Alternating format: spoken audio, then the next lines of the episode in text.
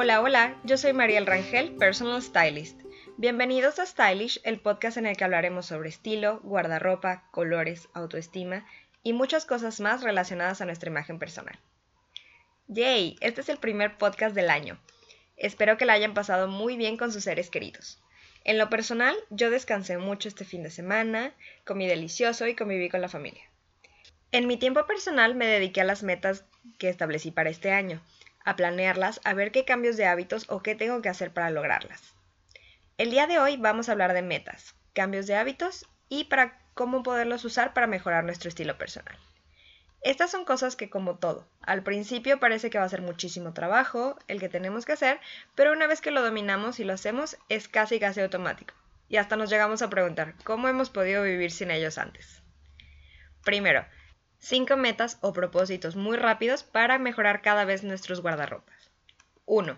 Como ya les había dicho, su closet es la boutique de la que van a comprar todos los días, así que usen todo lo que tengan, sobre todo las prendas a las que les hace falta más rotación.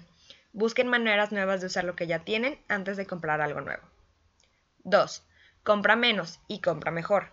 Invertir en prendas y accesorios de calidad nos harán lucir mejor, mejores telas, mejores fit, mejores acabados, harán que las prendas duren más y que sean unas piezas reconocibles de nuestro estilo personal. Piensen como en los guantes y el corbatín de Karl Lagerfeld o la camisa blanca de Carolina Herrera. ¿Cuál va a ser tu prenda? 3. Consume local. Apoya a diseñadores de tu localidad. Estas pequeñas marcas son unos verdaderos tesoros, sobre todo porque las prendas son menos probables que las veas en alguien más. Además te van a ganar un montón de cumplidos y se van a acercar a preguntarte dónde lo compraste. Otro de los beneficios de comprar local es que la huella de carbono es menor y que el dinero se queda en tu misma ciudad o en tu país. Apoyas a la economía y a las familias locales. Una vez al mes les voy a estar compartiendo marcas mexicanas y tapatías para que compren local y tengan piezas exclusivas. 4. Siempre lee la etiqueta. ¿A quién no le ha pasado que compran unos pantalones o un vestido padrísimo, pero no se lo ponen porque es de tintorería? Nos da flojera el llevarlo a la tintorería después de usarlo y por eso se queda colgado después del primer uso. O que la tela sea muy áspera o que pique, porque no leímos la composición y ahora no nos los podemos poner porque nadie se despierta diciendo, hoy me quiero poner el suéter que me pica mucho. 5. Atrévete. Atrévete a jugar, a usar. Recuerda que la imagen personal se construye día a día y podemos darnos la oportunidad de experimentar uno que otro día. Hay que salir de nuestra zona de confort y así podemos encontrar la evolución de nuestro estilo. Comienza con algún color o algún accesorio, algo pequeño, y luego con algo más retador como un estampado o un estilo nuevo de blusa, de pantalón, de vestido. Así que ahí tienen, cinco metas o propósitos súper fáciles para que podamos aplicarlas poco a poco. Ahora, hablemos de hábitos. ¿Qué hábitos podemos incorporar para nunca más sentirnos fuera de lugar o no querer ir a algún lugar porque no nos vemos bien? El estilo comienza con la confianza, y esta se obtiene desde que te vistes en la mañana. Así que aquí están los 7 hábitos para hacerlas más estilosas, todo el año. 1. Limpia tu closet regularmente. Sí a la limpieza de primavera o a la de fin de año, pero cada que sientas que algo no va contigo, sácalo. No esperes. Puedes hacerlo el día que planees tus looks de la semana, cuando te pruebes cosas. Aprovecha y saca lo que ya no pertenezca a tu closet. 2. Consigue un sastre y visítalo. Que toda tu ropa te quede impecable. Te hará lucir muchísimo mejor. Nada de estar jalando y acomodando las prendas durante el día. Que todo te quede perfecto y se ajuste a tu cuerpo. 3. Planear los looks de la semana.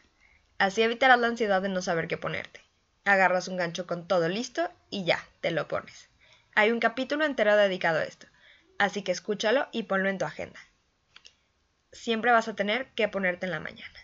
Como tip extra, tómale foto a estos looks para que cuando no tengas tiempo o no hayas hecho tus looks, sepas que se te vio bien eh, en un día específico y ya tengas rápido que ponerte. 4. Plancha y cuida tu ropa. Sí, la verdad, a nadie nos encanta planchar la ropa, pero se ve muchísimo mejor. Yo en mi closet tengo una pequeña plancha de vapor para los detallitos antes de salir. Además, un quitapelusas, porque a los que tenemos mascotas no es raro que traigamos una capita de pelo. Y lo que mi abuela me enseñó, un rasurador para suéteres, o pantalones, o lo que sea.